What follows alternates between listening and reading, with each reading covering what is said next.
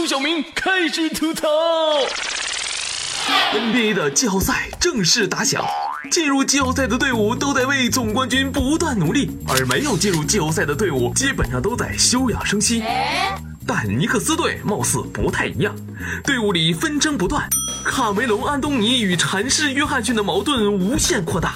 据知名记者的报道，尼克斯队的多名球员现在已经造反了，尤其是球队未来的核心波神，甚至拒绝参加球队赛季末的总结会，直接返回老家拉脱维亚，并且声称啥时候开赛啥时候回来。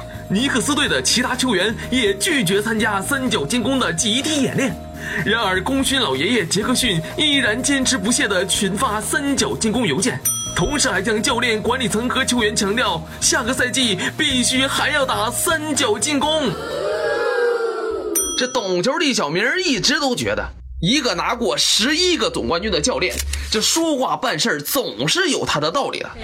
现在我发现，这简直就是大错特错呀！你看啊，禅师来之前，甜瓜带队连着三年进入了季后赛，有一年甚至是东部第二。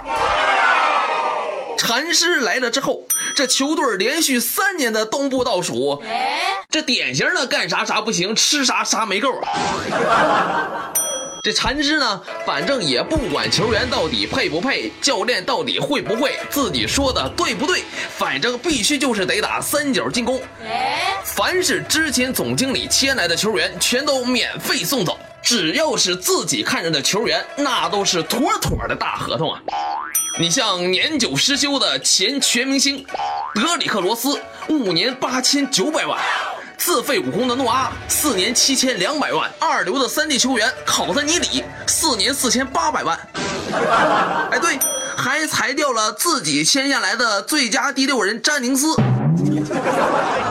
禅师啊，天天都在吐槽，说这个安东尼在啊，我们很难赢球。这懂球的小明就不明白了，说甜瓜缺阵那几场比赛，你用脚趾头数数也没赢几场啊。就你这行为，和那些天天给我打电话推销保健品的传销人员有啥区别呀？你是不是以为这三角进攻是天牛底下的大力丸呢？可以包治百病啊？这个休赛期，杰克逊要是能找来一个当打之年的全明星，我懂球的小明飞到纽约去给禅师道歉。话再说回来。纽约这一地的鸡毛不是你禅师一个人的问题，但最需要负责任的人就是你，没跑。这俗话说得好，人到七十古来稀呀。你说禅师你也七十多岁了，好好的跟女朋友谈一场不分手的恋爱有啥不好的？干嘛非得掺和尼克斯这堆烂摊子的事儿啊？一看你们那儿就没有广场舞，你们那儿要是有广场舞，你还哪有心思干这活呢？